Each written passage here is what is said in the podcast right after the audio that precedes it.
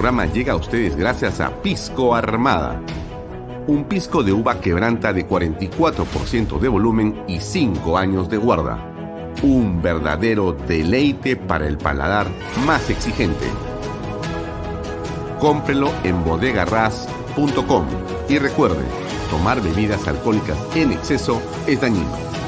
PBM Plus, alimento para adultos con HMB. Proteínas, vitaminas y minerales con HMB. Vainilla y chocolate, que ayuda a mantener la fuerza de los músculos. Visita pbmplus.pe y síguenos en Facebook como PBM Plus y en Instagram como arroba PBM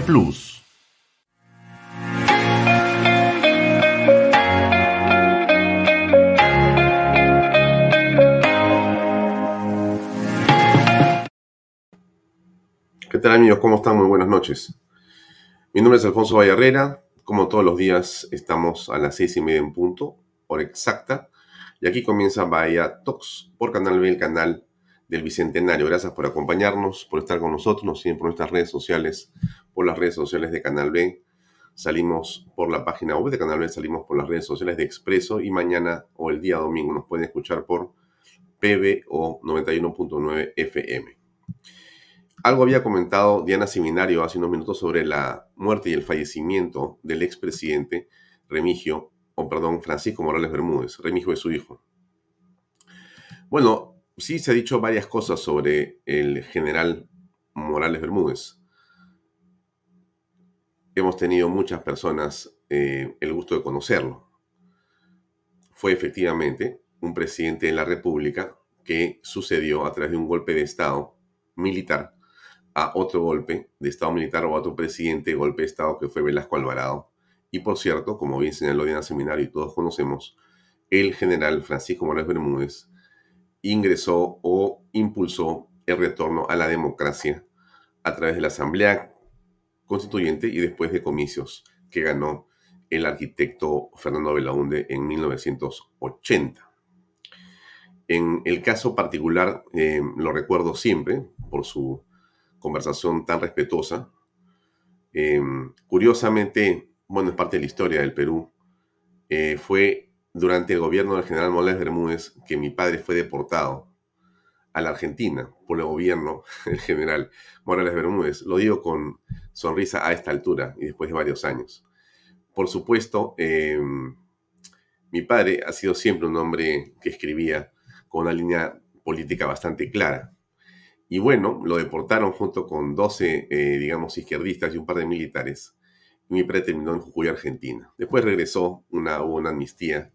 Mi padre volvió acá y en una conferencia de prensa donde estuvo em, justamente el general Morales Bermúdez comentando estas, digamos, deportaciones que habían ocurrido, dijo que con respecto a la deportación de mi padre había sido un error político que reconocí y lamentable, y lamentaba mucho. Después de eso se hicieron amigos. Y bueno, efectivamente fuimos muy amigos con el general eh, Francisco Morales Bermúdez y por cierto con Remigio, quien tenemos una gran estimación. Y aprovechamos la oportunidad para enviarle, por cierto, a toda la familia eh, nuestro sentido pésame por el fallecimiento de este hombre de Estado. Bien, pero hoy tenemos un programa distinto. Eh, porque vamos a conversar en torno a otros temas que tienen una enorme importancia. De hecho, vamos a tener como invitados a Vanessa Quiroga. Quizá usted no la recuerda o no la conoce, quizá sí, pero le voy a contar la historia porque va a ser muy interesante hablar con ella la siguiente media hora. Va a estar también con nosotros José Luis Iván Martinot, el exministro de Estado, para hablar sobre lo que está ocurriendo con el sector restaurantes y afines. Hay un tema importante que puede permitir salir a sacar adelante esa industria en este momento. Y finalmente hablaremos con el alcalde de La Molina y también candidato a una posición en la alcaldía de Lima, el eh, señor Abro Paz de la Barra. Bien, eh, digamos, eh, para comenzar, lo, lo, siguiente con respecto a Tarata. Mañana, como ustedes saben, se cumplen, se conmemoran tres décadas, 30 años de uno de los atentados terroristas más feroces y sanguinarios en la historia de nuestra patria, quizá el de mayor magnitud e impacto en la sociedad peruana y en los medios de comunicación. Yo me he permitido tener una pequeña crónica mm, que encontré eh, justamente para presentar a Vanessa Quiroga eh, y que encontré en el peruano. Buscaba información, encontré una crónica que tiene quizá unos cuatro párrafos. Quiero leerle a ustedes esto para que se ustedes en el ambiente de lo que ocurrió eh, el 16 de julio de 1992. 16 de julio de 1992 en la noche. Aquí hay algunas, eh, déjame colocar algunas imágenes eh, de lo ocurrido minutos apenas de esta explosión, pero déjenme leer la crónica para que ustedes se pongan en el real ambiente de lo que ocurrió esa noche en el Perú. Déjenme ver si el volumen está bien o si lo puedo... Espero que esté bajito para que escuchen mi voz en primer, en primer plano. La pesadilla de esa noche acompañaron a Vanessa Quiroga Carvajal. Era una niña de 12 años y su madre era vendedora ambulante en la calle Tarata. Ese día, Vanessa la acompañaba cuando sucedieron los hechos y perdió su pierna. Vanessa se convirtió en la niña símbolo de la marcha por la paz que encabezó el desaparecido alcalde Alberto Andrade Carmona. Los especialistas los llaman daños psicológicos cuando dicen que los shocks son tan profundos que a veces no basta la vida entera para borrarlos. Una mujer, por ejemplo, se atavió de mudez durante siete meses. Osvaldo Cava, Arangoitia, se recordará siempre subiendo a buscar a su hermano Pedro, un joven odontólogo de 27 años que falleció en el atentado en el camino. Se encontraría con cadáveres mutilados y el desfile de sus vecinos del edificio en la calle Trata bajando con heridas en el rostro, con oídos y narices llenos de sangre. Para los 155 heridos, para las familiares de los 25 muertos y de los 5 desaparecidos, la noche del 16 de julio del año 92 en la calle Tarata, en Miraflores, siempre será lo más parecido al foso del infierno. El automóvil era un Datsun color guinda. No tenía placa de rodaje y llevaba alrededor de 400 kilos de una letal combinación de dinamita con anfo, nitrato de amonio con petróleo. Cuatro integrantes del Partido Comunista Peruano Sendero Luminoso, que respondían a los alias de Carlos, Lucía, Antenor y Franco, se habían encargado la tarde de ese día de empaquetar los explosivos en el coche bomba. Otros dos terroristas, Nicolás y Arturo, se encargarían de trasladar el vehículo secundados por otro auto que sí tenía placa, un Toyota de placa LQ3655, donde huirían tras dejar el mortal Datsun aparcado en el objetivo. Ambos vehículos habían sido robados exprofesamente para el atentado. Ese día, de hace 28 años, ahora hace 30, cuenta el informe de la Comisión de la Verdad. Se había conjugado un plural y circulado y, eh, en la Fuerza Capital, perdón. Lo decían los informes en las radios. Aquel 16 de jueves y la agencia del Banco Latino del Distrito de La Victoria y las comisarías de San, Gabriel, San Carlos, Mariategui y Una Esperanza del Distrito de Bienvenida y Triunfo sufrieron atentados previstos por Sendero Luminoso. Esto fue como un distractivo, ¿no es cierto? Finalmente el objetivo en realidad del coche bomba era las oficinas del Banco de Crédito, ubicadas en el cruce de Shell con Larco. Pero como no pudieron cuadrar ahí, porque habían policías que los eh, no lo dejaron cuadrar, lo llevaron a la calle Tarata, donde ahí habían cinco edificios residenciales, dejaron el vehículo abandonado en esa cuadra 6 y a las 9 y 20 de la noche la bomba detonó. Lo que estamos viendo a continuación, amigos, es más o menos 30 eh, minutos a 40 minutos después de esa explosión. Son momentos muy, pero muy dramáticos y muy tristes. Pero lo importante de esto, por cierto, es lo que esto significa, significó y debe significar siempre en la historia de todos los peruanos. Es no olvidar lo que nos ha sucedido. Y por esa razón, yo busqué y logré encontrar a Vanessa Quiroga. Em, él ya es hoy una madre de familia, es una profesional que ha salido adelante, por cierto, en su vida, de alguna manera signada por este suceso trágico, pero que seguramente también le ha servido como acicate para poder avanzar en la vida. Y yo creo que si algo podemos hacer los peruanos es recordar, recordar para no repetir, y por eso quería esta noche en este programa invitarla para que nos acompañe en una reflexión sobre qué significa esto 30 años después. Está con nosotros ahora Vanessa Quiroga. Vanessa, ¿cómo estás? Muy buenas noches. Gracias por acompañarnos. ¿Cómo estás, Alfonso? Muy buenas noches. Gracias por la invitación. Eh, déjame quitar y apagar este video por un momento y déjame más bien darte la bienvenida y agradecerte por haber tenido la amabilidad de esta noche estar con nosotros. Yo sé que mañana hay un evento que conmemora esta tragedia a las 5 de la tarde en la calle Tarata. Así es. Lo primero que te pregunto para que nos pongas en el contexto, estimada Vanessa, ¿qué recuerdos vienen a tu memoria después de 30 años? Bueno, aunque la gente no lo pueda creer, eh, tengo recuerdos muy vívidos de ese día. Definitivamente es muy probable que sea por el, gran impacto que generó en, mi vida siguiente después del atentado. Yo recuerdo que ese día eh, en la noche, ya mi mamá, mi mamá era una comerciante ambulante, tenía su carretita ahí en la calle Taratas, muy cerca a la avenida Larco, y recuerdo que ella ya cerraba para irnos a casa cuando de pronto pues hubo eh, una suerte de apagón, ¿no? O sea, se fue, se fue la luz y yo cogí a mi mamá de la ropa y sentí como ella se movía rápido guardando sus cosas para irnos. Cuando de pronto hubo una explosión y mi mamá gritó pues coche bomba, coche bomba, me agarró de la muñeca, y empezamos a correr hacia el frente, hacia la avenida Larco, saliendo de Tarata. Ya cuando llegamos a la misma avenida Larco, nos paramos pegaditos a la pared, bueno, mi mamá parada pegada a la pared, un tío que nos acompañaba ese día y yo sentada en el suelo viendo todo Tarata y, esas imágenes pues nunca se me borraron, ¿no? Eh, yo recuerdo que a pesar de que estaba oscuro, teníamos el fuego que salía del edificio del fondo y ese fuego iluminaba toda la calle eh, parecía un infierno, ¿no? La gente corría, gritaban, pedían auxilio. El piso ya no era piso, o sea, no, no había pista, no había vereda, todo era una sábana de vidrios. Los vidrios eh, resplandecían todo lo que estaba ocurriendo eh, encima.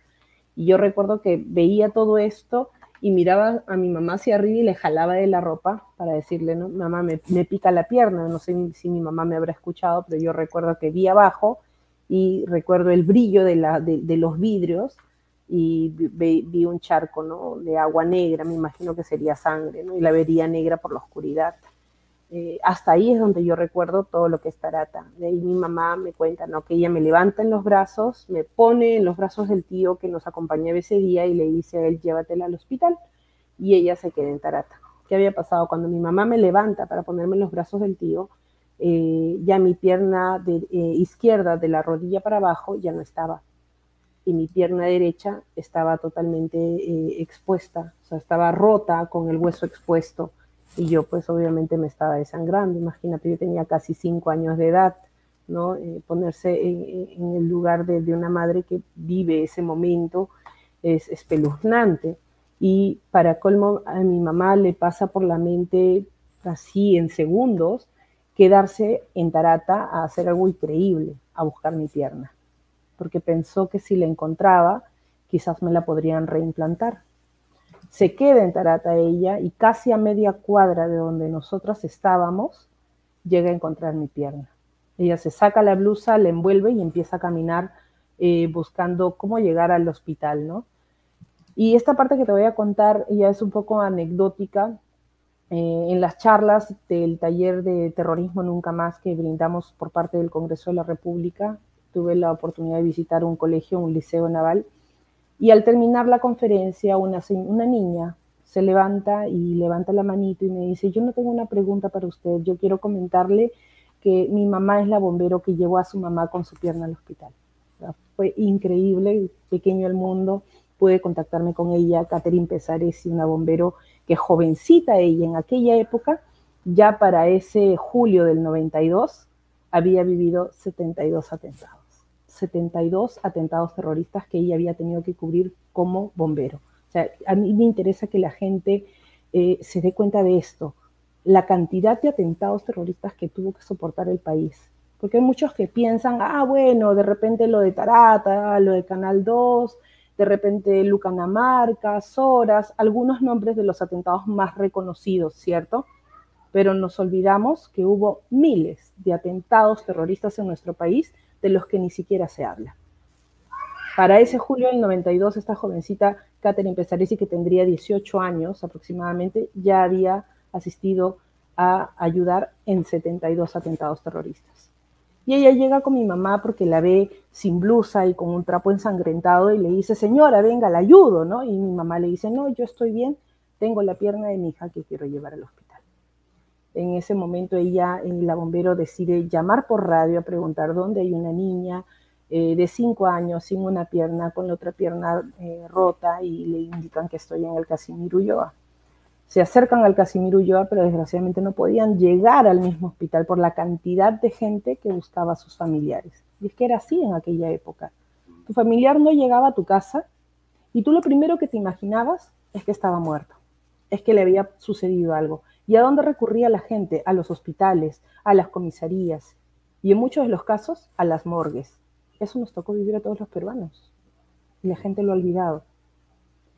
Llegaron al hospital finalmente, no me encontraron ahí, me habían trasladado a la clínica Good Hope. Para cuando mi mamá llega a la clínica, bueno, en ese tiempo era la clínica adventista, mi mamá muestra la pierna que había logrado rescatar, pero desgraciadamente estaba totalmente calcinada, era imposible un reimplante, los nervios ya habían muerto y en ese momento pues nuestra vida cambió por completo, ¿no? Yo dejé de ser una niña sana, completa físicamente, para convertirme en una de las miles de víctimas de terrorismo en el Perú para comenzar a ser una niña discapacitada, una persona con discapacidad que era pobre y que se volvió más pobre aún.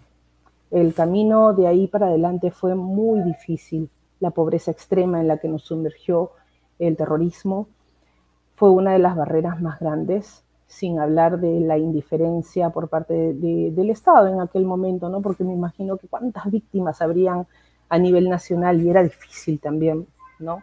Eh, poder resolverle los problemas a todo el mundo si estos desgraciados seguían sueltos. Gracias a Dios, dos meses después del atentado de Tarata, llegaron a capturar a Abimael Guzmán y también en junio del mismo año llegaron a capturar a Víctor Paulay. Desgraciadamente, pese a que muchos piensan que ahí terminó el terrorismo, pues no, continuaron los atentados y es importante que eso se sepa. Este 16 de julio, que es el día de mañana, como bien lo has mencionado, se cumplen 30 años del atentado de Tarata. Y es una pena ver a jóvenes de 16, 17, 18 años apoyando a grupos como el Movadef, que abiertamente apoyan y sacan adelante este famoso pensamiento González, un pensamiento ideológico que nos ha dejado muerte, dolor y sufrimiento, un pensamiento ideológico bordeado por el marxismo, leninismo, maoísmo, un pensamiento ideológico que ha sido la bandera del partido que hoy está en el gobierno. Es una pena. Mm. Sinceramente, es una pena. Ahora, eh, Vanessa, cuéntanos un poco más lo que ha significado em, de tu punto de vista que no se haya entendido el peligro y el drama que el terrorismo ha traído para nuestra patria, porque lamentablemente el Estado no ha logrado explicar, tampoco los ciudadanos hemos tenido, eh, digamos, la suficiente eh, entereza de mm, dejar de olvidar, justamente, porque es necesario no olvidar, acá hay un error, hay muchos que han dicho, eso está en el pasado, no lo vuelvas a mencionar porque ya lo superamos. No, no, no, no, el problema ha sido que creíamos que olvidándolo iba a ser suficiente, ¿no? ¿Qué piensas al respecto de esto?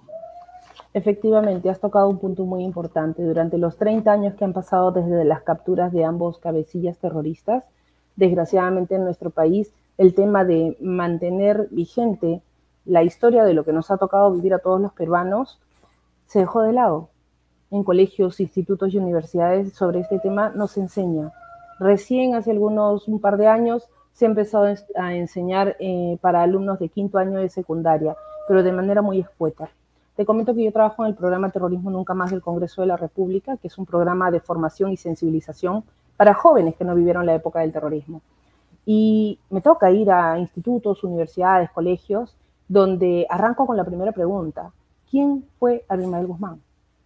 Y me llevo muchas ingratas sorpresas al recibir respuestas de jóvenes que responden que era un idealista, que era un pensador, que era un luchador social, que quiso mejorar las condiciones de vida de los campesinos. O sea, esas son las respuestas que escucho a nivel nacional. Y cuando responden eso, muchos profesores se quedan sorprendidos, como, ¿quién, quién, quién les ha dicho esto? ¿No? Entonces, queda la pregunta, ¿quién está informando de esa manera a nuestros jóvenes? ¿De dónde está saliendo esta información? quién lo está permitiendo. Y aquí también viene una parte muy importante, tú has mencionado el Estado, y hay otro punto que eh, la ciudadanía en general eh, está confundiendo. El Estado no es el gobierno, el Estado somos todos nosotros. Y si todos nosotros hemos permitido que esa historia quede en el olvido, pues es momento de hacer un cambio en el camino, ¿no? Te digo sinceramente, como víctima del terrorismo, mi mamá Nunca estamos, habló estamos, Vanessa, Vanessa, ah, estamos en este momento, estamos en este momento con la congresista Moyano. Hoy, congresista, ¿cómo está? ¿Qué tal? Qué gusto verla. Un saludo muy fraterno. No sé si me está escuchando. Ah, no sé si nos escucha. Lo que pasa es que se me cae el... Ahí está. Ahora sí, ahora sí, ahora sí. Ahora sí. Ahora sí, ya. ¿Qué tal, congresista? ¿Cómo estás? No sé si nos ve, pero en todo caso le escuchamos y leemos muy bien. Quería agradecerle por, la, por el contacto. Está en el Congreso, ahí está Alfonso Vallamato con usted. Y estamos justamente conversando con Vanessa Quiroga en torno a lo que significa mañana que se conmemora esos 30 años, 30 décadas de Tarata. ¿Qué reflexión le merece, congresista? Bueno, en, justo en estos tiempos, pero primero quiero saludar a Vanesita. Un abrazo, Vanessa, y, y reconozco en ella su larga lucha y lo que no de, lo que siempre debemos hacer es continuar y lo que no debemos hacer es tirar la toalla. Eh, lo que nos tiene que dejar como mensaje los 30 años, estas, estas tres décadas, es que Em, cuando tenemos un ejecutivo como este, siento en realidad impotencia y siento que alguna responsabilidad no hemos asumido. Siento que alguna tarea no la hemos desarrollado. Y siento que, eh, bueno, no hemos sido lo suficientemente em, enfáticos para explicarle a los jóvenes y explicarle a la gente que lo que ocurrió en el país hace muchísimos años no era ni conflicto armado interno, ni era eh, guerrilla, y que había terrorismo y los que mataban eran terroristas. Eh, sin embargo, ellos han iniciado, hay que tenerlo clarísimo, ellos han iniciado otro tipo, digamos, de guerra, ¿no? Ellos han iniciado otro tipo de formas. Eh, cuando antes pensaban tomar por asalto el Estado de alguna manera, lo han tomado, sí, pero usando los mecanismos democráticos. Eso es lo que me preocupa y yo sigo enfatizando. Eh, Tarata fue para nosotros un, fue muy terrible, muy penoso de ver este, esas escenas. Eh, no, no, puedo eh, compararla. sin embargo, ocurrió también en todo el país. Tarata solamente nos hizo poner en los ojos del mundo, porque mientras ocurría al interior del país, no, no pasaba nada y los que estábamos en Lima no entendíamos qué pasaba y simplemente nos, lamentábamos. Pero cuando ocurrió en Tarata, entonces el mundo volteó a mirar e hizo una eh, muy justa e importante acusación a estos grupos y entonces empezamos a llamarlos por su nombre, terroristas, ¿no? Ese es, ese es el mensaje que me queda a mí.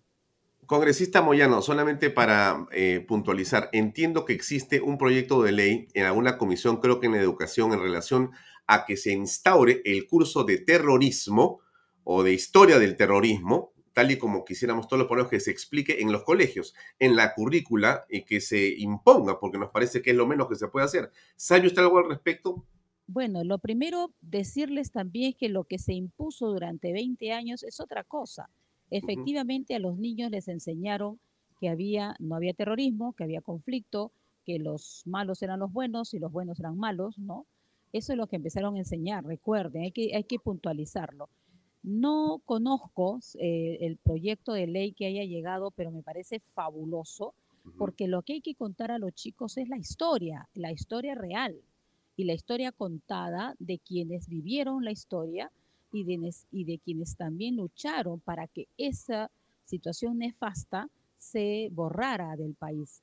Eso es importante y la vamos a defender, la voy a buscar, les prometo hacerlo y lo vamos a defender a morir.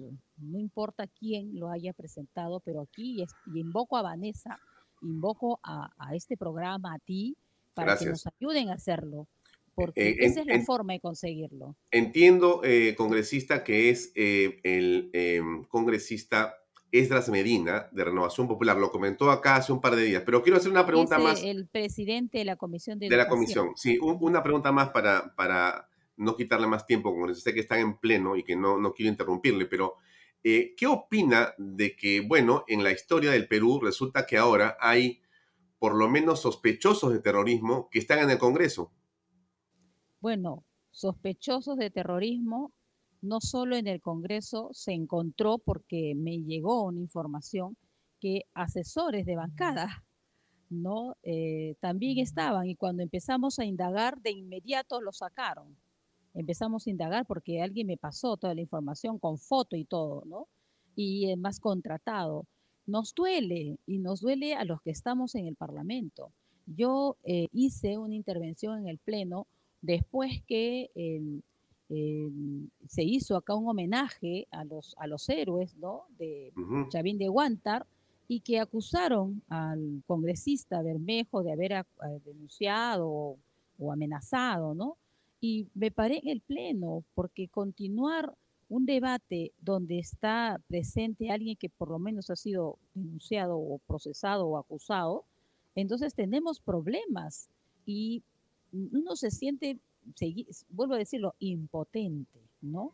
De, bueno, esta es la democracia. Es, fíjese, la democracia los ha sentado acá y, los, y además la democracia le permite contratar a personas, ¿no? Y bueno, aquí estamos, vamos a seguir en esta batalla, no vamos a parar. Eh, felizmente no nos están tirando bombas, ni, ni, ni están destruyendo carros, no están destruyendo la ciudad, pero hay todo un debate político, ideológico que se tiene que seguir dando, ¿no? Y ojo, el debate ideológico lo hacen a través de la cultura y nosotros no estamos entendiendo eso y no estamos dando batalla ahí. Muy bien. Eh, Marta, muy amable por acompañarnos. Gracias por su tiempo y hasta otro momento. Muy amable. Gracias. Muchas gracias. Un beso, Vanessa. Nos vemos. Un abrazo, un abrazo muy fraterno, congresista Marta Moyano, siempre al pie en la lucha contra el terrorismo. Realmente mis respetos. Era la congresista Marta Moyano que nos acompañaba. Vanessa, nos hemos conectado al Congreso gracias a Alfonso Baella Mato, que está allá en este momento. Y bueno, entonces mi reflexión para ir cerrando, eh, Vanessa, es qué va a ocurrir mañana. Mañana a las 5 de la tarde estará imagino que mucha gente en Tarata. Vamos a estar tratando de estar contigo también ahí. ¿Qué va a hacer esta conmemoración o qué va a hacer esto? Este, este es un homenaje que se está rindiendo a las víctimas mortales del atentado de Tarata en Miraflores. ¿Cuál es la finalidad de realizar homenajes? Porque quiero comentarlo.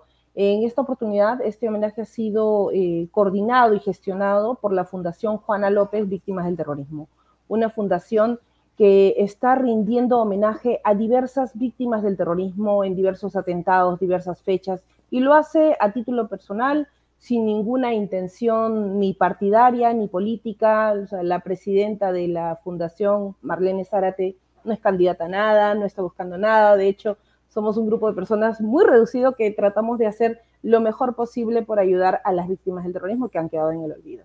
Y justamente conversaba yo con, con Marlene y le mencionaba, oye amiga, se vienen los 30 años del atentado de Tarata, averigüemos si se va a hacer algo. Y fuimos, hicimos la consulta y no se iba a hacer nada. Dijimos, no podemos dejar que esta fecha pase como un día cualquiera.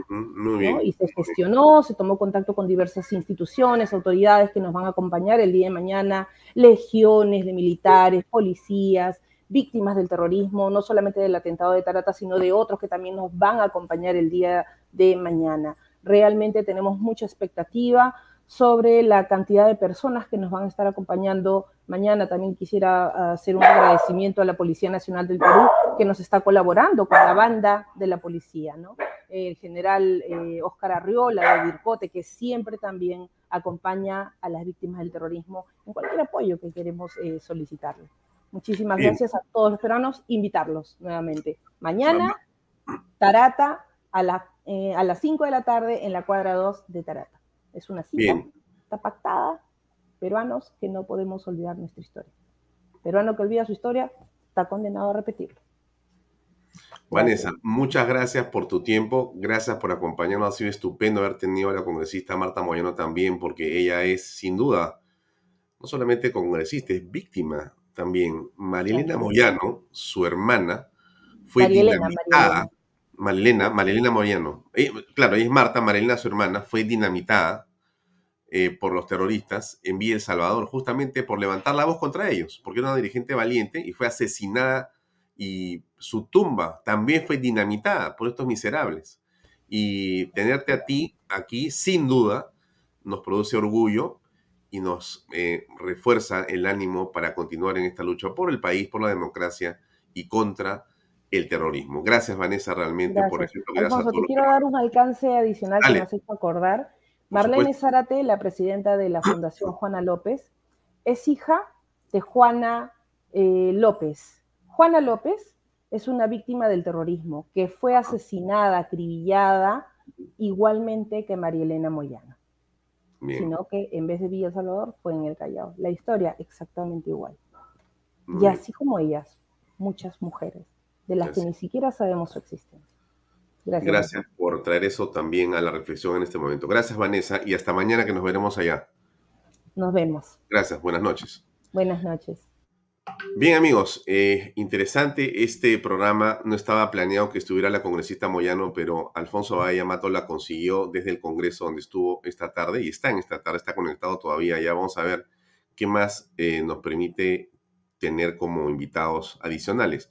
Pero nosotros teníamos un programa y que está, por cierto, eh, programado para hoy y es el siguiente invitado que es José Luis Sila Martinot para hablar de un tema realmente, realmente importante y tiene que ver con algo que ha venido ocurriendo y que es este hecho de, digamos, la situación de las micro y pequeño y pequeñas empresas. En el Pleno del Congreso de la República se aprobó reducir del 18 al 8% el impuesto general a las ventas, del 18 al 8, que pagan las micro y pequeñas empresas en el rubro restaurantes, hoteles, alojamientos turísticos, concesionarios de alimentos y servicios de catering.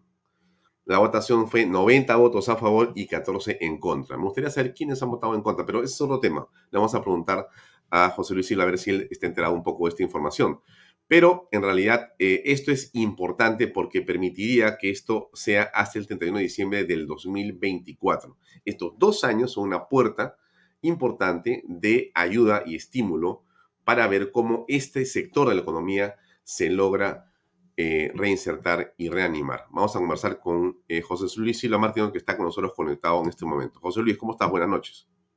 Muy buenas noches, Alfonso. Un gusto estar contigo y con las personas que te siguen. Eh, estuve escuchando a Vanessa Quiroga. Mañana estaremos con ella, de todas maneras, conmemorando un año más del digamos, del horrible crimen que fue eh, Tarata, ¿no? Que marcó a la gente de mi generación, mm. este, de manera, ¿cómo te puedo decir? Permanente y nos, nos reafirmó la convicción de que teníamos que luchar contra estos malditos terroristas. Mm. Sí, pues porque hay una, este, digamos, juventud o una parte de la juventud que quizá no reconoce eh, el drama, el terror y eh, el crimen como nosotros lo hemos vivido, ¿no? Y le llaman de otra manera, no le llaman delincuentes terroristas, sino cualquier cosa, hasta revolucionarios. Y Luchadores sociales. Y, eso sin duda, sin duda, eso eh, consterna, molesta e indigna, porque nosotros hemos estado sujetos a los estruendos de las bombas, a los gritos de las víctimas, a el conocer lo que pasaba, ¿no? Tú recordarás que eh, tú para poder moverte en Lima tenías que preguntar dónde están cayendo las bombas para irte a otro lado. Y las fiestas o las reuniones sociales, cuando se hacían, se hacían con velas o casi a oscuras o porque así se vivía en el Perú en ese momento. Y eso en realidad no se ha conocido lo suficiente o no se ha sabido transmitir en la magnitud de lo que ha sido el terrorismo sanguinario de Sendero Luminoso, Partido Comunista, Partido Comunista Sendero Luminoso. Ellos y el movimiento de los Tupac Amaru, dos grupos sanguinarios de asesinos terroristas y no pueden ser llamados de otra manera. Bien. Eh, acordémonos que en esa época no existía el celular y cuando salíamos de casa nos despedíamos de nuestra mamá, nuestro papá, y ellos no sabían hasta que regresábamos si estábamos vivos o muertos, porque podías haber muerto en una bomba, en, un, en cualquier este, lugar. La verdad es que mi madre estaba detrás de la puerta esperando que llegara porque no sabía a ciencia cierta si estaba vivo o estaba muerto. Yo iba todos los días en busing en la 59 a la universidad. Sí, eh, Carlos Galvez, que en realidad siempre nos apoya con una serie de datos e informaciones, ve el programa y agradezco siempre su, atención, eh, nos ponía claramente aquí y nos ha enviado también la resolución de la OEA que considera como grupos genocidas a Sendero Luminoso y al MRTA y que hoy bueno, están, como dice Carlos en su apunte, encaramados en el gobierno. ¿Cómo es la historia, no? Impresionante, ¿eh? los vuelcos que da la vida.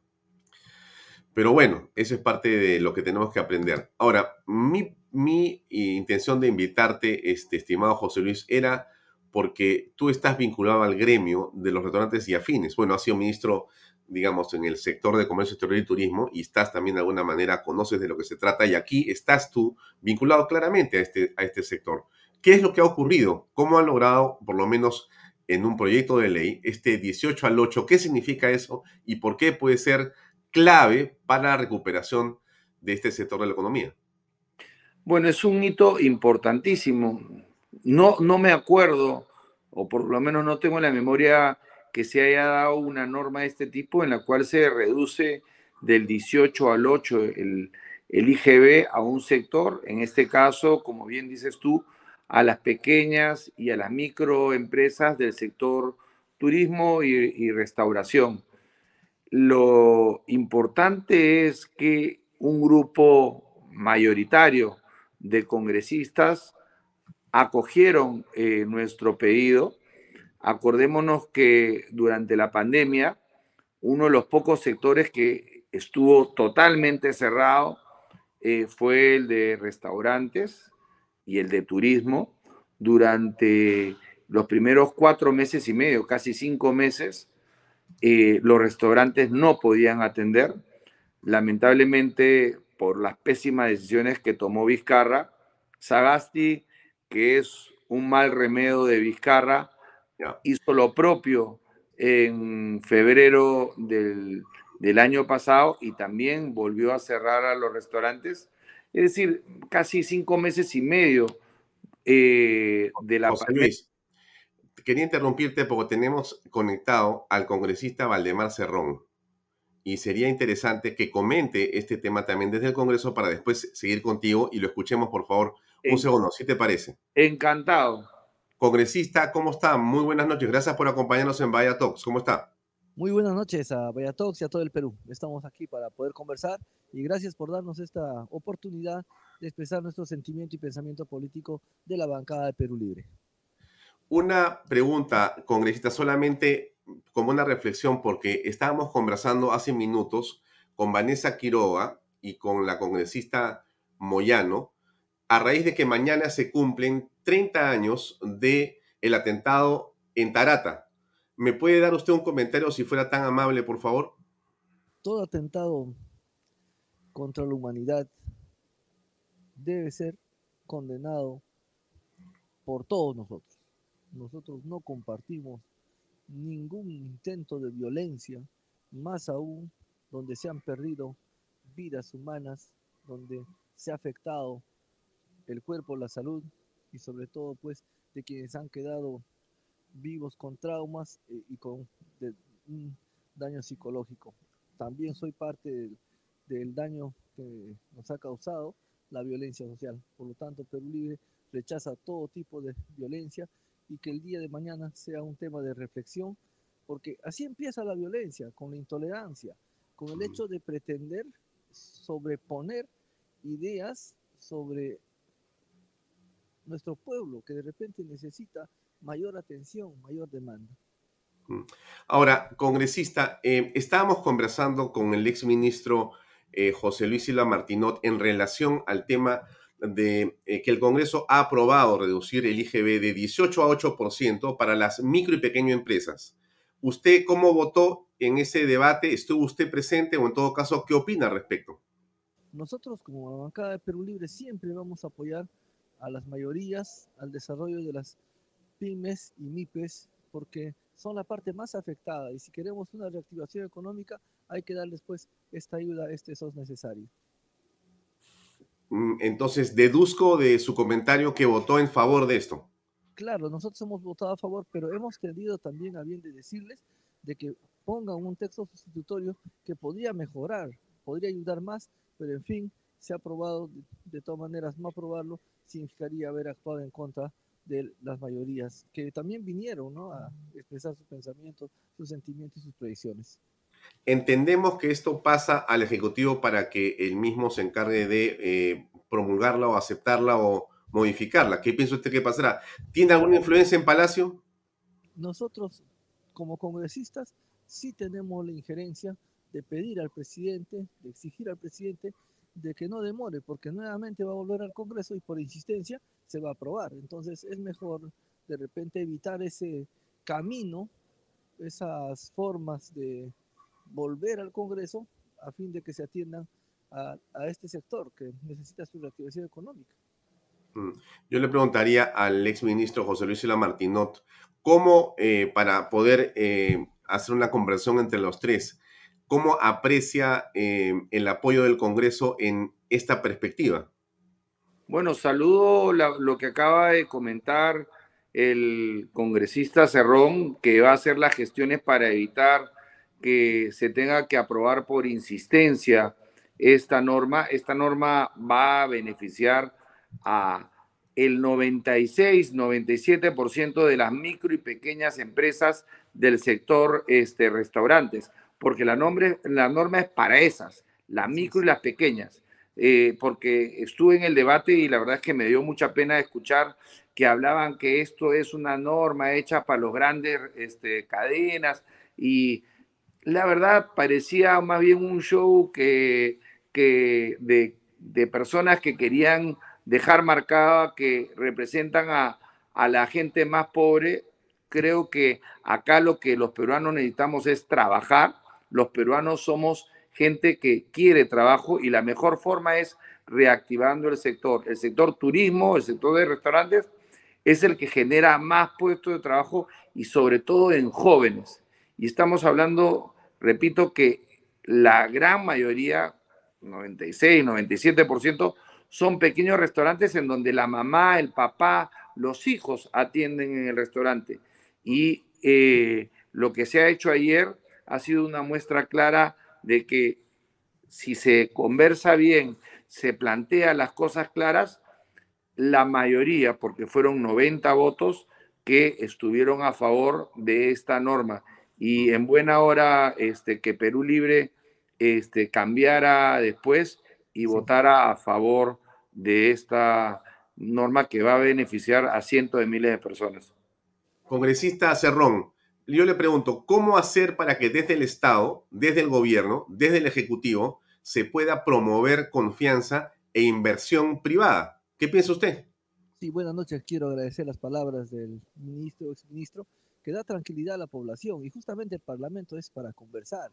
Y a veces cuando se conversa, se dialoga, se dice que hay una alianza de tal o cual bancada, lo cual no es así. También hay que generar confianza desde el Congreso y también desde el Ejecutivo. Yo tengo la convicción de que Perú Libre no es antiprivado, no es antiminero. Más bien tenemos que conjugar porque en ningún lugar del país se puede estar sin la empresa privada, pero también hay que tener la oportunidad de la empresa pública y mixta, que podría desarrollarse tranquilamente hay que dar la confianza respectiva. Esta es una muestra de que sí se pueden conjugar nuestros intereses a favor de las mayorías, mejorar la economía familiar, como dice, ¿no?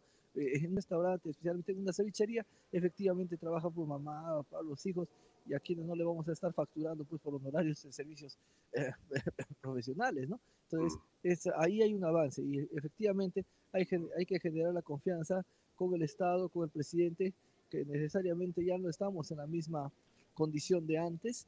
Ustedes saben que había una renuncia por parte del presidente y sin embargo, eh, por el bien de las mayorías, bueno, pues que desperjudirse de estos términos y hay que avanzar bajo esa línea. Ya, pero congresista, yo le preguntaría si el día 28 de julio van a haber medidas por parte del presidente de la República para promover e incentivar la inversión privada o de repente sale con alguna sorpresa como la Asamblea Constituyente o alguna cosa así. ¿Usted sabe algo? No creo, no creo que podría ir más allá del programa que se ha establecido, de la condición, de la misma realidad en que nos encontramos. Por el bien del país, no creo que esas medidas puedan pues, eh, darse en un contexto donde estamos saliendo de la pandemia y donde tenemos que aunar todos eh, un, un sinnúmero de esfuerzos. Mm. Ya, pero si hay alguna cosa por el estilo, ¿usted va a, digamos, pifiar al, presidente de la República? ¿Van, ¿Van, a manifestar su protesta o va a quedarse más bien tranquilo en el escaño? Mire, una situación y una cosa que hemos aprendido en el Congreso. Por ejemplo, se aprobó esta, esta ley, ¿verdad? Y no estamos contentos del todo, porque de repente queremos mejorar. Entonces podemos presentar un texto sustitutorio más adelante, podemos mejorar. O sea, no se trata de oponerse por oponerse, sino esperar también el tiempo necesario para avanzar. Respecto a lo que pudiera decir el presidente, nosotros hemos dicho bien claro que en lo que no estamos de acuerdo vamos a hacer una oposición propositiva. ¿Qué quiere decir? Que vamos a proponer al señor presidente cómo debería ser, cómo deberíamos estar. Porque es cierto que podría haber un malestar, pero eh, con un malestar sin una propuesta no avanzaríamos mucho. La última pregunta para no quitarle tiempo. Eh, eh, le pregunto lo siguiente. ¿Usted conoce a qué se refiere cuando el presidente ha dicho van a venir o viene una sorpresa en el mensaje presidencial? Desconozco, es una sorpresa, como dice. Desconozco a, qué se, a qué se refiere, pero no creo que tenga mayor alcance que el bienestar de las mayorías y de todos los peruanos. Alfonso, sí, sí. que mm hay que cuidar esos temas de, en el bienestar del país. permíteme, eh, en ara de la unión eh, que hemos hablado hace unos segundos, eh, que invitar al congresista Valdemar Cerrón que también asista mañana al evento en Tarata. Creo que todos los peruanos que somos este, amantes de la paz este, tenemos que estar ahí. Además, el congresista Valdemar Cerrón si la memoria no me falla, su padre fue asesinado también por los terroristas.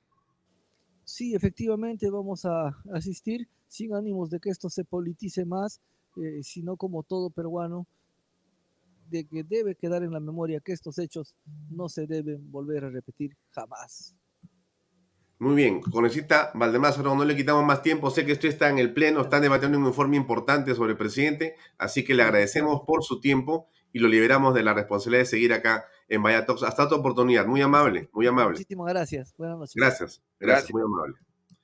Bien, eh, seguimos conversando contigo, José Luis. Eh, bueno, mira, creo que el ánimo, por lo menos del congresista, parece bueno, pero en todo caso, la pregunta continúa sobre el sector al que nos hemos estado refiriendo. ¿Cuál es el impacto que tiene? ¿Por qué sería tan importante esta rebaja? ¿A cuántos involucra? ¿En familias o en empresas? A ver, eh, antes de la pandemia habían algo más de 200 mil eh, o 200 mil empresas vinculadas al sector restaurantes. Estoy hablando solo de restaurantes. Esta norma abarca también a hostales, hoteles eh, y a empresas del sector eh, turismo. En el caso de restaurantes, quebraron alrededor de 100 mil y un millón y medio de personas eh, perdieron su puesto de trabajo. Un número similar o bastante cercano se ha perdido en otras áreas del sector eh, turismo. Entonces el impacto va a ser enorme. Las empresas eh, del sector siguen golpeadas. Hoy día me, me entrevistaban y me preguntaban cómo están las empresas. Mal, pero el Ministerio de Economía ha dicho que este, las empresas han recuperado su nivel de facturación, inclusive están facturando más que lo que hacían antes de, la, de la pandemia. La verdad es que yo no sé de dónde sacan esas estadísticas la gente del MEF.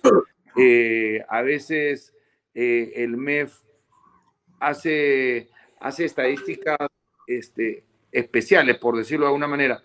Empezando que el 96% de los restaurantes son informales, por lo tanto, data no tiene el, Ministerio de Economía. Y de repente, eh, cuando habla de que están recuperándose, sí, puede ser que algún restaurante muy específico lo haya hecho, pero la gran mayoría no está facturando los mismos, no está llegando a la facturación pre-pandemia y los márgenes se han reducido y en algunos casos han desaparecido. Por ejemplo, en el sector pollero, estamos en la semana del pollo, el, domingo es el día del pollo, eh, el pollo ha subido tanto de precio que hoy día los márgenes se han, han desaparecido porque no podemos subir los precios al mismo nivel que ha crecido el precio del pollo. Eh, eh, los restaurantes no pueden trasladar el incremento de costos porque el consumidor no puede pagarlo. Imagínate una señora que vende este menú a 7 soles, 8 soles, no le va a poder subir 2 o 3 soles a la persona este, del menú, porque en eso se le ha incrementado sus costos. Mm. Y lo que está haciendo es simplemente de repente cambiar los insumos para poder tener algún tipo de economía. El arroz chaufa que antes tenía pollo y huevo, hoy día de repente es un arroz chaufa de verduras y así sucesivamente. José Luis, eh, había una noticia importante que tiene que ver con eh, Gladys Echáiz, que renunció a la bancada de APP y que ya no sería, entiendo, candidata a la mesa directiva, pero está con nosotros desde el Congreso una candidata que ha aparecido en los últimos días y que tiene aparentemente un, digamos, consenso logrado en una parte de la bancada. Yo quisiera que invitemos unos segundos a la congresista Chabelita Cortés, que está con nosotros aquí en Vallatos eh, con esta Chabelita. ¿Cómo le va a usted? Hola, ¿cómo estás? Buenas noches. Gracias por, darme este espacio y buenas noches, Perú. Eh, gracias por acompañarnos. Estamos con el exministro José Luis Sila. Estamos conversando en torno a las micro y pequeñas empresas. Entiendo, Chabelita, que usted eh, va a ser candidata a la mesa electiva. ¿Es correcto? Así es, así es. Estamos en conversación con otras, con otros con otras bancadas, con otros congresistas, ¿no? Pero todavía no llegamos a ningún acuerdo, así es que eh, en cuanto tengamos el acuerdo bien claro, ahí eh, les estaré comunicando. Mm.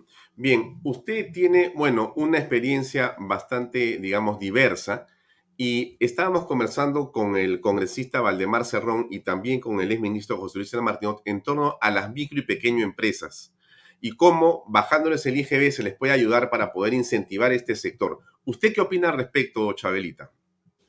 Bueno, eh, yo, yo siempre he admirado a nuestras pequeñas y microempresas, incluso a nuestras MIPES que llamamos, ¿no? Eh, pero ellos siempre eh, este, han afrontado todo tipo de crisis. Por ejemplo, en estos tiempos de pandemia, a muchos de ellos los, el gobierno de, de, Vizcarra, de Sagasti, los han cerrado, ¿no? Mientras que a las grandotas les han dejado eh, carta libre, puerta abierta. Entonces, este, bajarles el, el, impuesto, bueno, este, ellos ya, ya tienen sus, este, sus, muchos de ellos ya tienen sus, este, sus, sus propias leyes en donde no se les exige como a las empresas grandes, ¿no? Y bueno, si hay, si hay para rebajarles un poco más para, eh, para que ellos también salgan adelante, sí, bienvenido, de acuerdo, ¿no? Pero eh, esos, esos, este, esos beneficios tienen que ser bien claros, con límites, con cláusulas, porque eh, las, las empresas grandotas, ¿no? Son los que le sacan la vuelta a la ley. Entonces, este, en, ese, en, ese, en ese campo hay que tener bastante cuidado, muchísimo cuidado, porque hay eh, empresas, eh, monopolios, ¿no? los consorcios que le deben millones y millones al Estado de impuestos y ni siquiera el Estado les puede cobrar. ¿Por qué? Porque saben, tienen la forma de sacarle la vuelta a la ley. Mm. Eh, José Luis, un comentario. Bueno, saludo a la congresista Cortés. Eh, eh, mi querida congresista, yo estuve el día de ayer en el Congreso cuando se aprobó eh, la norma. Creo que se le ha ido la imagen. Pero bueno, lamentablemente la, desinforman a algunos congresistas que de alguna manera tienen poco conocimiento. Ah, me ha tenido que salir la congresista. Ah, no, ahí está, ahí está, ahí está. Creo que está o no está. A ver. Ya, te escucho. estoy acá. Le, decía congresista, lamentablemente eh, hay personas que estuvieron dando vueltas ayer en el Congreso y que desinformaban a algunos congresistas que no conocían este, de la norma o no habían leído el proyecto porque Escuché que esta norma iba a beneficiar a los grandes, eh, a las grandes cadenas. La norma bien claro dice que es para micro y pequeñas, ¿ya? No para medianas, no para grandes. Por lo tanto, la ley, porque hay leyes que definen qué cosa es una microempresa, qué es una pequeña empresa, esa norma no era ni para las grandes ni para las medianas. Pero tres, cuatro, cinco congresistas salieron con el discurso que era para beneficiar a las grandes. Repito, la norma es para la micro y para la pequeña. Pero ¿sabe qué, congresista? Lo que el Perú necesita es que haya más trabajo. Más trabajo de micro, de pequeñas, de medianas y de grandes empresas. La ventaja de que las empresas que crezcan y que se multipliquen las empresas formales, las formales congresistas, es que sus trabajadores tienen seguro, tienen vacaciones, tienen eh, dinero en su CTS y después, cuando lleguen a viejos, van a poder tener una pensión de jubilación este, digna. El, lamentablemente, el trabajador que lo hace en una empresa informal no se beneficia de nada de eso. Entonces, lo que nosotros, los peruanos, y estoy seguro que usted es una persona bien intencionada, debemos de promover que se genere más puestos de trabajo y dejar ese discurso de divisionismo, de odio, en donde los ricos y los pobres, los grandes y los chicos, Acá los peruanos somos todos iguales. No importa si nací en Lima o si nací en provincia, si soy de la sierra o si soy de la costa. Todos somos iguales y todos debemos de trabajar para que el Perú se desarrolle, pero que se desarrolle dentro de una formalidad, porque la formalidad es lo que nos va a permitir ir hacia el desarrollo y ser un país viable. Ese es mi consejo, mi querida congresista. Claro, este, eh, bienvenido a su consejo, pero, pero acá también hay que tener en cuenta de que, de que eh, es cierto, los trabajadores de, de, las pequeñas y medianas empresas no tienen beneficios, pero eh, de unos cuantos, ¿ah? Pero hay, este, hay, una, hay una buena cantidad de pequeñas y medianas empresas, ¿no? Eh, que sí cumplen, cumple incluso mejor que esas grandotas. Son, son ejemplos. Yo conozco en, Gamarra, por ejemplo, a varios, y en otros sitios también conozco a varios que sus trabajadores eh, cuentan con, con los pocos beneficios sociales que tiene un trabajador el día de hoy, pero sí cuentan, cumplen con esa responsabilidad, a pesar que son micro y pequeñas empresas. Así que no hay, no hay pretexto para decir que ellas no pueden cumplir, pero si se van a formar, hay que apoyarles. Si se tiene que eh, eh, reducirles de impuestos o exonerarles, hay que, hay que darles esa mano, ¿no? Pero también con límites.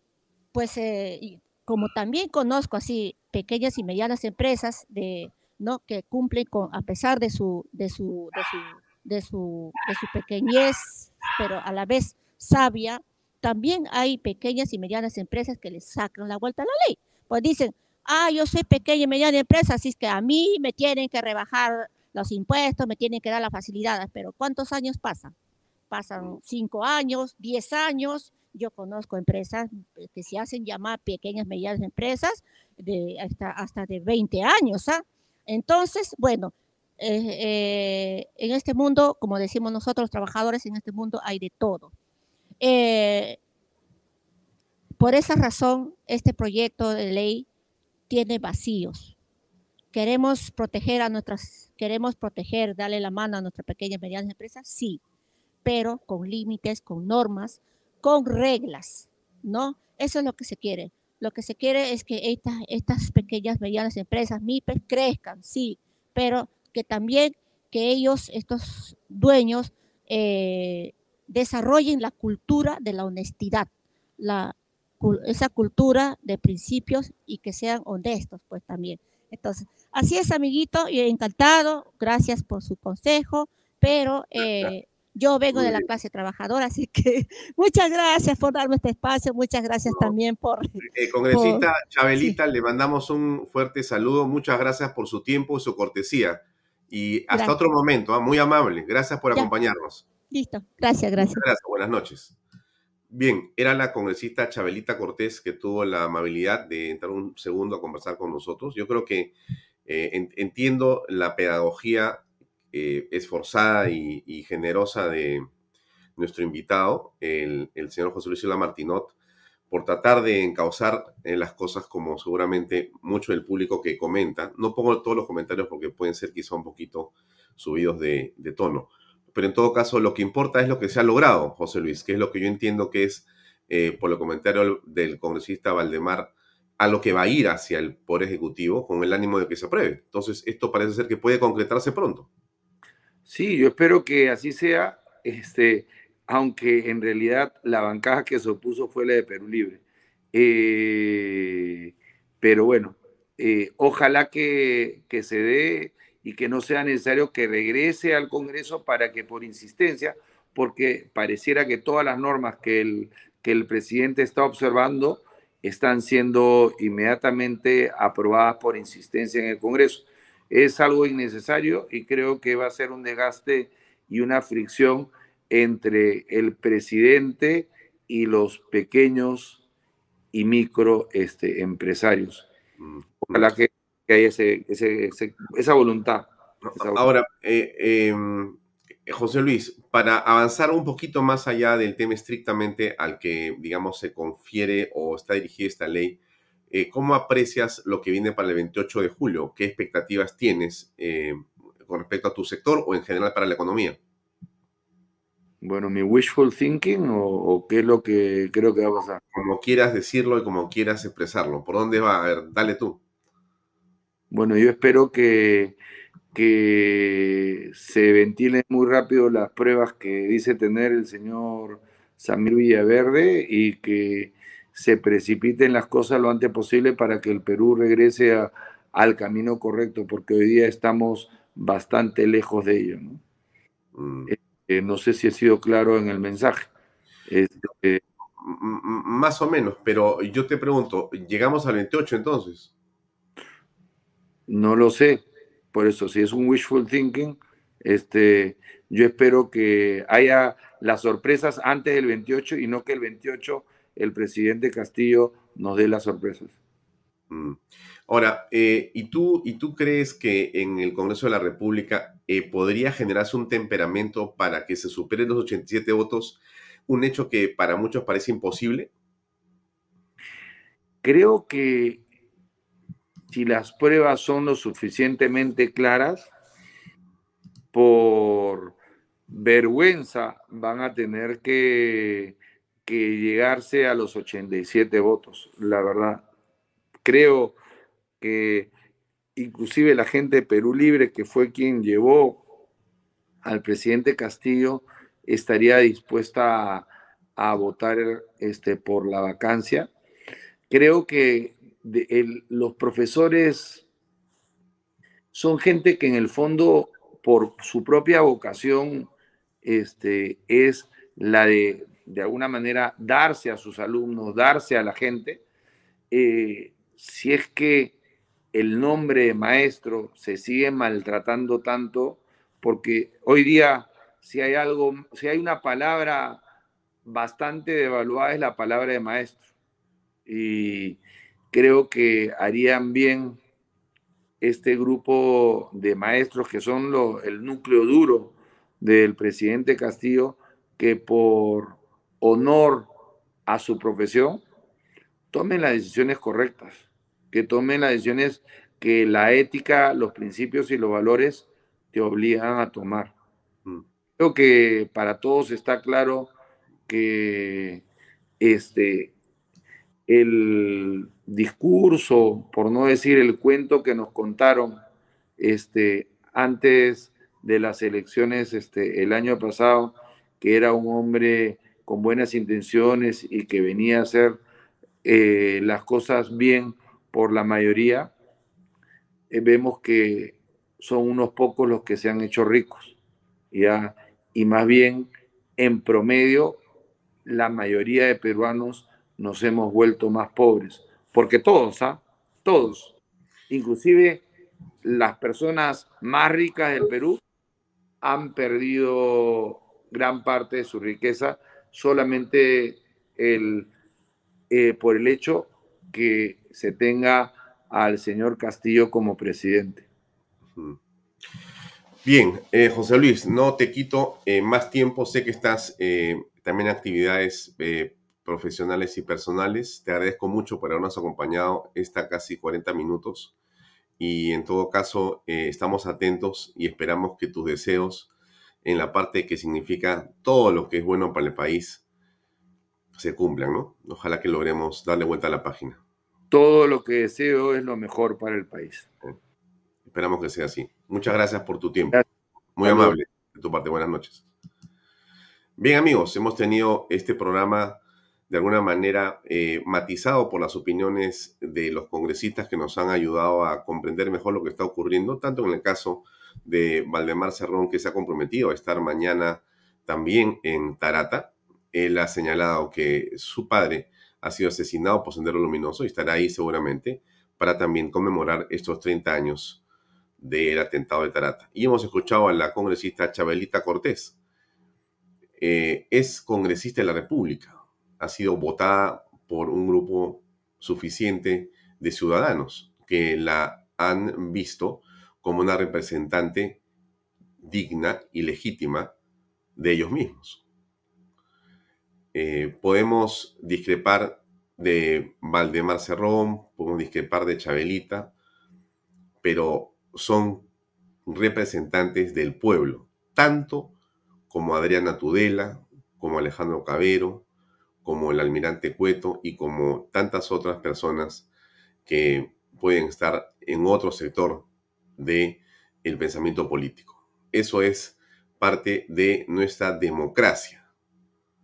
No es solamente lo que nos gusta, sino en general todo lo que hay en el menú. Así funciona la democracia. Cómo orientemos a las minorías, cómo orientemos a las mayorías, esa es justamente la labor de la política y del político. Cómo encontrar espacios de consenso, cómo avanzar en temas como este, que parece algo difícil. Pero mire usted, ¿ah? mire usted, esta ley que estamos conversando con el señor José Luis Sila Martinot tiene una enorme importancia. Este, el Congreso de la República aprueba reducir 18% a 8% el impuesto general a las ventas que pagan las eh, pequeñas y microempresas, para ser preciso exactamente en el término. Pero es fundamental. Finalmente, ha sido 90 votos en favor. O sea, ha sido casi pues este, aplastante, ¿no es cierto? Eh, pero en fin, eso es lo que es. Dejemos el tema para pasar con nuestro tercer y último invitado de la noche. Yo les había comentado a ustedes que tenemos hoy tres invitados. Hemos estado con eh, Vanessa Quiroga al principio. Nos acompañó ahí Valdemar Cerrón, congresista de Perú Libre. Hemos estado con José Luis Martinot casi 40 minutos conversando en torno a lo que ha sido este dispositivo legal que creemos es de una enorme trascendencia, pero además con Chabelita que Cortés, que es candidata a la mesa directiva y nos ha dado su punto de vista en torno a la empresa mediana, pequeña, no importa, pero de todas maneras creemos que de esta manera usted también tiene desde su casa, donde está en cualquier parte del Perú, una mejor visión de lo que es la política desde el Congreso. Vamos a tratar de que Alfonso Bahía Mato nos acompañe siempre desde el Congreso. Eh, hoy de hecho una labor de enlace estupendo, estupendo, gracias eh, Alfonso. Por ahí lo veo con su micrófono. No sé si nos quieres decir algo. Eh, aquí está conectado. ¿Qué tal? ¿Cómo estás? Bien, ya estamos este, acá en los pasos perdidos, ya se pusieron las cosas. ¿Estoy enfocado ahí o estoy, creo que fuera de... Ah, perfecto, perfecto. Dale, pégate bien el micrófono a la boca, nada más. Ahí estamos bien. Ahí está perfecto. Sí, justo ya se, ya se calmaron un poco las cosas acá por, por los pasos perdidos. Han estado pasando varios congresistas que salen y entran de, la sesión del Pleno, pero ya, ya se calmaron un poco las cosas. Había una ceremonia, eh, ya justo están saliendo los invitados. Y nada, el, Pleno va a durar todavía esta tarde. Están, siguen debatiendo, si no me equivoco, las cosas de Zarratea. Eh, se generó un poco de tumulto a la hora de, el, el, corte cuando terminaron de debatir la bicameralidad, pero ya, ya ha pasado eso y, hasta la prensa ya se, ya se ha ido por un break. Ah, yo entiendo. Hemos, conseguido buenas entrevistas. Sí. sí, sí, No, yo entiendo que hoy día es el último de los eventos o que esta legislatura se cierra en las próximas horas o todavía hay algo más el lunes. Sí, eh, bueno, lo que, lo que estuvieron comentando acá fuentes hacia, hacia sus medios es que, eh, por ejemplo, con el tema de la bicameralidad sobre el, eh, esta nueva votación que se va a hacer para, para, ver si es, que, si es que la bicameralidad se va para referéndum o si es que se va a volver a, votar. Lo iban a, a, ver si es que si se podía hacer esta legislatura todavía o tendría que ser ya la siguiente legislatura como primer, eh, como primer debate del Pleno, ¿no? Bien, ¿y están debatiendo Zarratea o ya terminó? En este momento no, no, no, he podido entrar a escuchar, pero si no me equivoco, el, el, cuando, hasta cuando chequeé seguían debatiendo Serratea, el debate ha sido muy, muy extenso y... Listo. Ya Alfonso, qué, se puede esperar.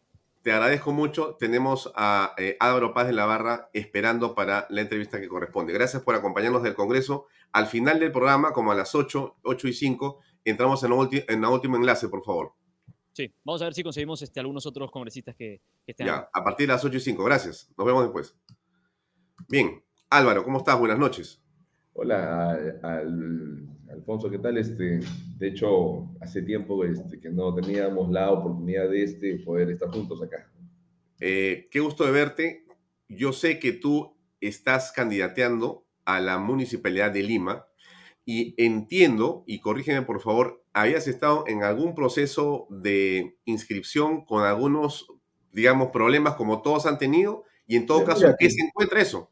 Te comento, o sea, nosotros, la, mira, ahí pasan cosas muy raras a nivel del Jurado Nacional de Elecciones. Yo soy el presidente fundador de, de mi partido, Fe en el Perú, a nivel nacional. Ya hemos cumplido con todas las exigencias legales, cumplimos con este, publicar nuestra inscripción.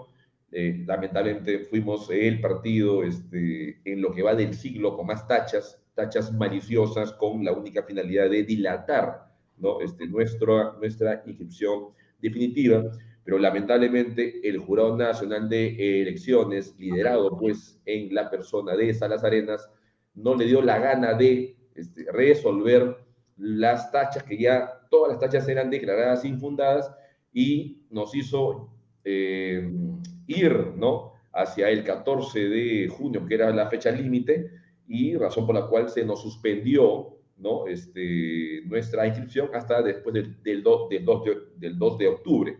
Esto lo hemos nosotros este, judicializado, ya, ya pues ingresó la, la demanda de amparo, ya, ya ingresó también hoy día la medida cautelar, a efecto de que justamente podamos participar este, este 2 de octubre. ¿no? Bien, entonces, eh, diríamos que estás en carrera. Mira, yo en, lo, yo en lo particular sí, o sea, estamos acá en Lima y en las 25, y en las 25 regiones del país. Somos el, creo que somos el, el, partido con más, con más militancias, ahorita 35 mil en el padrón y con 210 mil más por ingresar en el registro de órdenes políticas. Este, hemos construido un, un partido en plena pandemia en seis meses. Yo recorriendo el país sábados y domingos y estamos con todo el ímpetu, con todas las ganas este, de este, poder participar este 2 de octubre. En el caso que no el Poder Judicial en los tiempos ¿no? este, este, más cortos se nos dé la oportunidad, esperaremos ¿no? este, a las próximas eh, elecciones. Bien, la, la, la, campaña recién está comenzando. La pregunta es, eh, ¿qué cosa has encontrado en Lima que puedas realmente, digamos, eh, modificar o cambiar y que sea lo más sensible dentro de los problemas que hay en la ciudad? Hay muchas cosas que resolver, pero ¿cuáles son las prioridades? ¿Qué es el 1, 2, 3 que tú planteas? Simple, mira, este, Lima tiene un déficit eh, siempre, siempre, o sea, en los últimos años, un, un, déficit en cuanto a la gestión territorial, ¿no? O sea, Lima está dividida en cinco mancomunidades Lima Este, Lima Norte, Lima, Lima Sur, Lima Centro y Lima Balnearios. Pero lamentablemente este, esta gestión territorial que debería ser liderada por el este, alcalde de Lima y, además gobernador regional de Lima, porque tienen, eh, o sea, que tienen ese doble cargo, no, eh, la, este, lamentablemente ha sido ausente, razón por la cual justamente eh, no hemos podido activar, por ejemplo, un banco de suelos ¿no? Nos hemos sometido hace 30, 40, 50 años a los traficantes de tierras. No había una política metropolitana a efecto de poder establecer, de determinar, ¿no? Este, con mediana claridad un banco de suelos. En, o sea, con el objetivo de qué? De darle programas de vivienda social, ¿no? Este, a los este, pobres y pobres extremos del país que en su totalidad viven casi 5 millones de peruanos y peruanas en los cerros de todo este, Lima, que lamentablemente tienen que estar este, sufriendo, haciendo paro, huelgas para que tengan este, este, un, eh, agua, desagüe, luz, etc.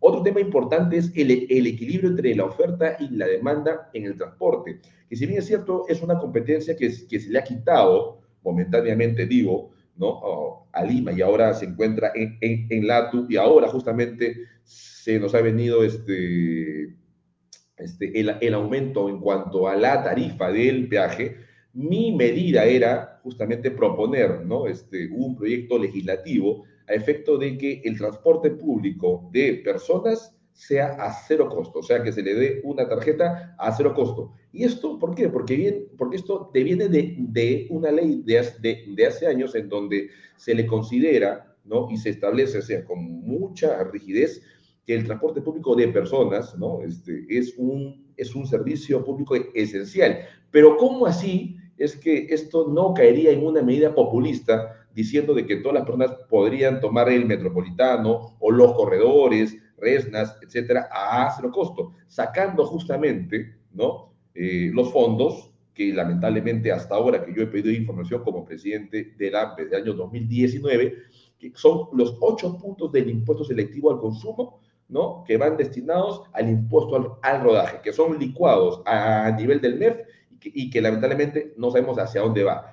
El transporte público de personas es, es un servicio subsidiado por el Estado. Ahora, o sea, es un tema insostenible que este, esté subiendo el costo tanto en, lo, en, el, o sea, en los corredores y en el metropolitano, siendo un servicio esencial, razón por la cual nuestra propuesta era, justamente un proyecto legislativo, repito, eh, dirigido al Congreso a efecto de que el transporte sea a cero costo. Y con eso, progresivamente, íbamos a lograr justamente la formalización del transporte. Bien, ahora, el otro tema que parece fundamental tiene que ver con la inseguridad de la ciudad. Y ahí los serenazgos tienen una cosa enorme que hacer. Bueno, a ver, ¿cómo piensas asumir ese liderazgo desde la ciudad de Lima? Hay una propuesta para reducir inclusive los distritos. ¿Qué piensas sobre ello?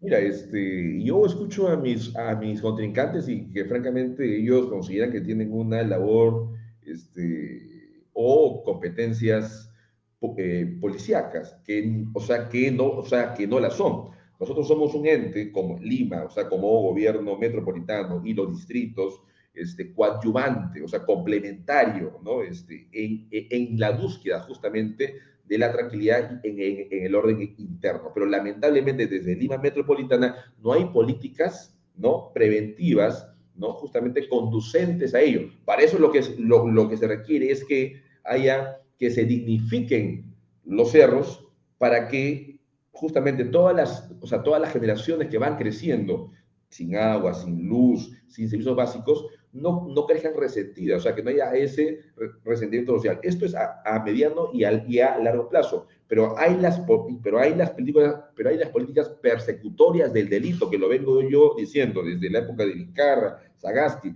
Hagamos unidades, ¿no? Hagamos unidades de justicia de justamente conducentes a la flagrancia por ejemplo, mira, ¿no? Este, este, los serenos de Surco o los de Miraflores, San Isidro que, o, o San Boca actúan muy bien, ¿no? Porque tenemos esa capacidad lo, lo, logística operativa, capturamos, ¿no? Este, a los delincuentes en, en, flagrancia o los captamos con nuestras videocámaras porque tenemos una gran, un, un gran bagaje de, esto, este, de este componente logístico y esto ¿no? Este, va a ir de la mano justamente con los operadores de justicia, que es, la Policía Nacional, que es la Fiscalía y es el Poder Judicial. Tenemos una ley de flagrancia que lamentablemente no se cumple en la práctica, razón por la cual cuando nosotros, los, las municipalidades, capturamos en flagrancia o tenemos elementos de convicción ¿no? sobre la base de nuestras videocámaras y las imágenes, o la policía también actúa conjuntamente con, con, la, con la municipalidad, cuando esto debería ser justamente un trabajo de, de la fiscalía, los las, las capturas que salen todos los días en televisión en distintos distritos quedan impunes. ¿Por qué? Porque lamentablemente tenemos fiscales de escritorio, fiscales que no cumplen con su, con su función de vida, que es aplicar la, ley de flagrancia, razón por la cual nosotros tenemos desde Lima que dotar unidades de tal manera que trabajen de la mano las 24 horas. Policía, Fiscalía, eh, Poder Judicial, ¿no? Y, y una carceleta. En menos de cinco días podemos tener, ¿no? O sea, podemos, podemos tener a los delincuentes, ¿no? Purgando condena condenatoria. Entonces, este, este, eh, eh, purgándose sentencias condenatorias. Cuando uno pregunta al Pro Judicial y al, Ministerio Público cuántas sentencias condenatorias sobre la, sobre la ley de, de, de, flagrancia se han efectuado pues, en, Lima, ni siquiera 50. Álvaro. Una pregunta. Eh, muchos alcaldes utilizan su experiencia o su ejecutoria en el distrito que han trabajado para proponerse a Lima la pregunta que muchos me hacen es, ¿cuál en tu eh, opinión eh, es el principal logro en La Molina que puedas de alguna manera llevar como eh, un ejemplo para que voten por ti en Lima? Mira, este, hay un tema, mira, que es, que es un déficit gravísimo y histórico a, nivel del, del ejercicio gubernamental de los distintos líderes políticos que han detentado el poder en Lima y en el, y en el Perú la falta de trazabilidad de información y la falta de interoperabilidad entre todos los actores. Yo, yo recibí un distrito con menos de 100 cámaras operativas, hoy somos el distrito con la mayor, con, la mayor cantidad de cámaras, 527, el único distrito que pudo, o que, que pudo innovar con un sistema de drones, pese que, que aún hay un vacío normativo, ¿no? Este, hemos, o sea, hemos, hemos dotado, eh, nos hemos fortalecido, tenemos nosotros una, una propia área como que de inteligencia municipal, ¿no? Que eh, hay un vacío normativo, que le, le, le, dotamos de, de información, le dotamos de información a las distintas unidades, a las distintas unidades de la Policía Nacional del Perú, razón por la cual nosotros estamos dentro de la eh, eh, dentro del, del, escalafón de los 43 distritos al final con, en este de eh, este, comparados con los balnearios que tienen una cantidad reducida de gente y, y razón por la cual hemos, hemos bajado, y esto, pues, o sea, que no lo digo yo, lo dice el Ministerio del Interior, por eso que nos ha premiado el año pasado y el, y el, y el año pasado como este, el mejor plan de seguridad ciudadana. Es justamente es esa, esa interconectividad. ¿no? Una pregunta. dime. Una pregunta. Eh, ¿Tú consideras que la elección municipal para el municipio de Lima de octubre de alguna manera va a ser una elección de carácter político plebiscitario con respecto al gobierno del presidente Pedro Castillo? Mira, yo, mira, yo lo que estoy proponiendo y, este, estoy retomando la presidencia de la AMPE es de que este, a raíz de esta gran crisis política en donde, en donde como que quita este, el autoestima del país, en donde se, se genera una gran inestabilidad en, donde no ha hecho absolutamente nada, y eso yo te lo digo, yo, o sea, yo por eso que yo dejé de hablar en el mes de, de, agosto con Castillo por los gobiernos locales, se puede trabajar y transformar, reactivar el país, generar estabilidad jurídica, seguridad jurídica para las inversiones de abajo hacia arriba. O sea, ¿qué cosa es lo que yo quiero proponer en Lima? Simple un gobierno en, paralelo al gobierno de Castillo, en el caso que las bancadas no se pongan de acuerdo con, la, con su vacancia y que hayan unas elecciones generales. Podemos hacer un gobierno en, paralelo porque la ley orgánica de, municipalidades y además, y además los, este, la, ley de los gobiernos regionales así también lo, este, lo establece. O sea, no hay, no hay necesidad de estar dependiendo de, un gobierno que lamentablemente es fallido, ilegítimo y que, la, y, que la, y que lamentablemente todos los días advertimos que hay más que indicios de corrupción. Pero te queda claro que entonces esta elección va a ser de alguna manera sí, plebiscitaria. El que vote por el alcalde va a votar contra el gobierno y el que candidato de gobierno o que se pega al gobierno va a ser perdedor.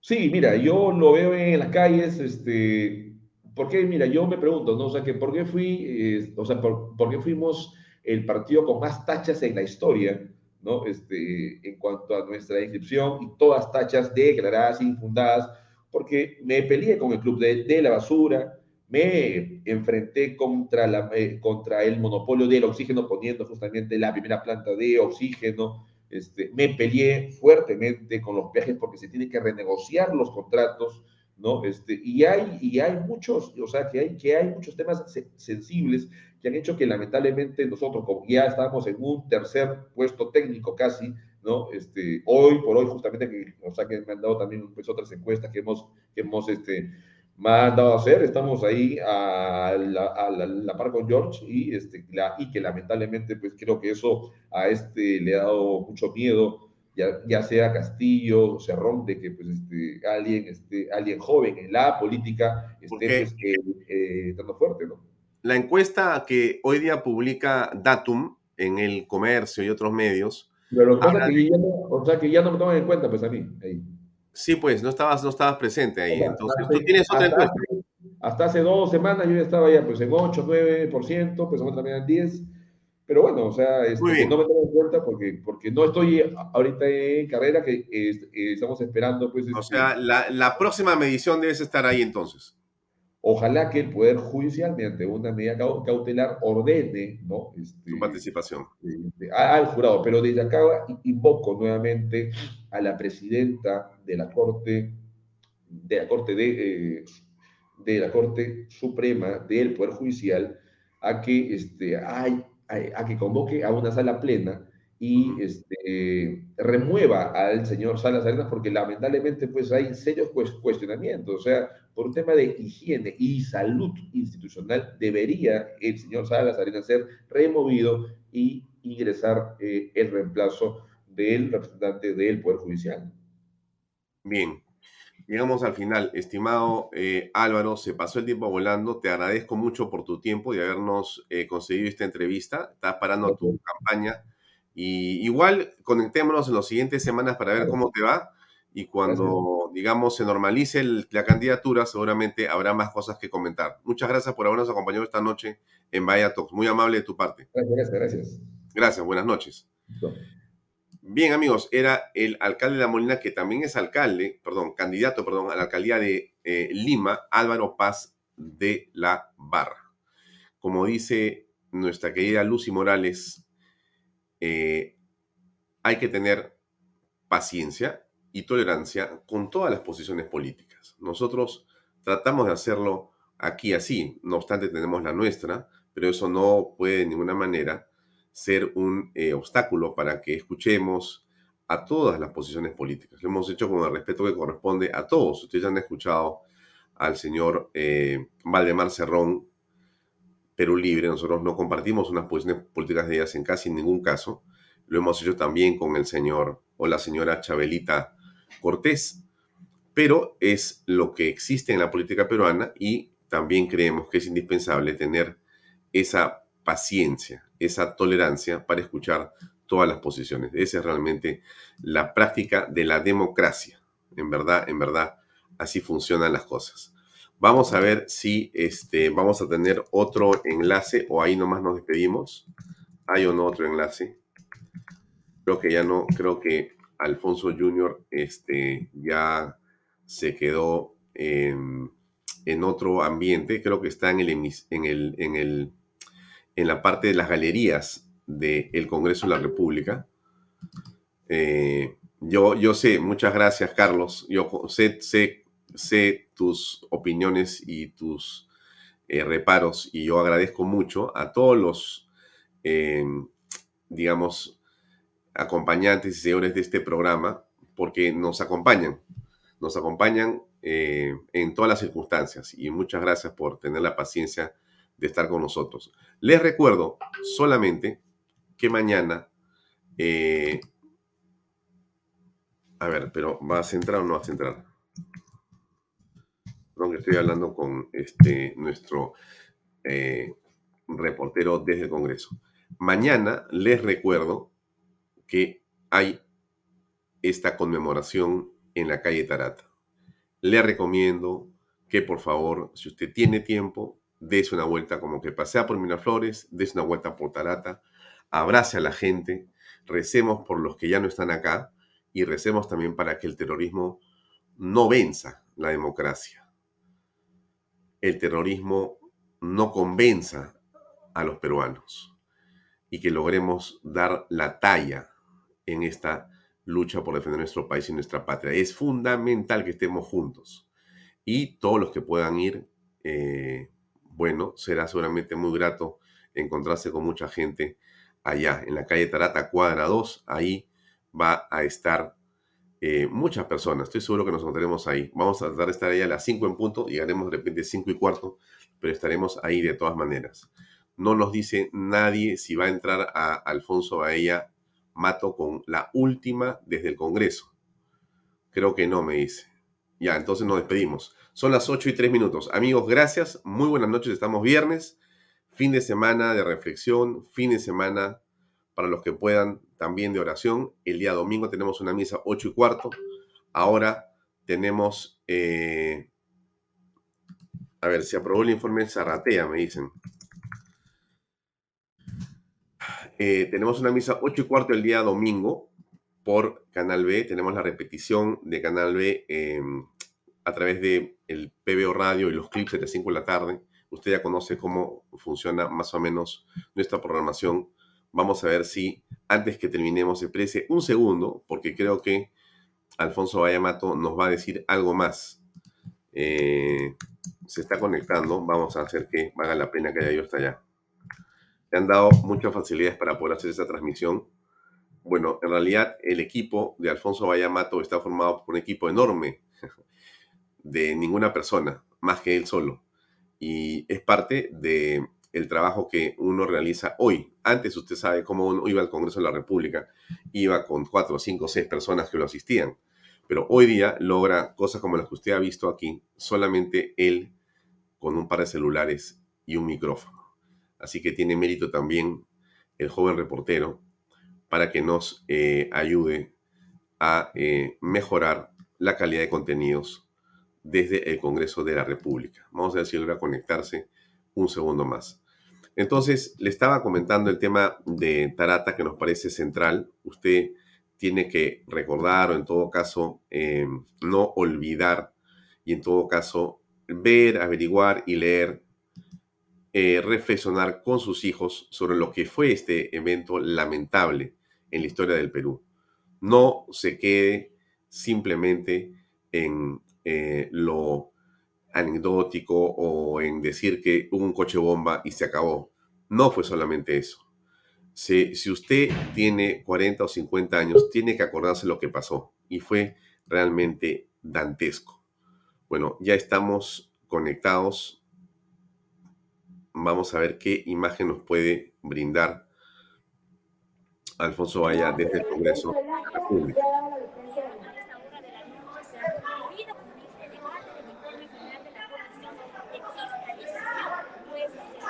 Esa es la imagen en vivo en este momento desde eh, las galerías donde están algunos pocos periodistas y ahí está un celular grabando lo que está pasando transmitiendo para todos nosotros.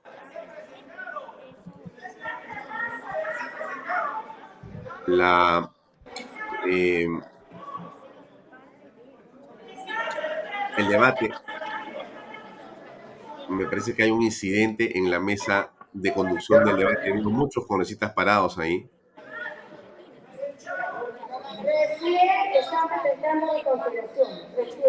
Pero bueno, nos quedamos en eso, nos quedamos sin eso, más bien dicho, nos despedimos con ustedes hasta el próximo lunes a las seis y media. Gracias y muy buenas noches. Este programa llega a ustedes gracias a Pisco Armada. Un pisco de uva quebranta de 44% de volumen y 5 años de guarda. Un verdadero deleite para el paladar más exigente. Cómprelo en bodegarras.com y recuerde, tomar bebidas alcohólicas en exceso es dañino. PBM Plus, alimento para adultos con HMB proteínas, vitaminas y minerales con HMB. Vainilla y chocolate, que ayuda a mantener la fuerza de los músculos. Visita pbmplus.pe y síguenos en Facebook como pbmplus y en Instagram como arroba pbmplus.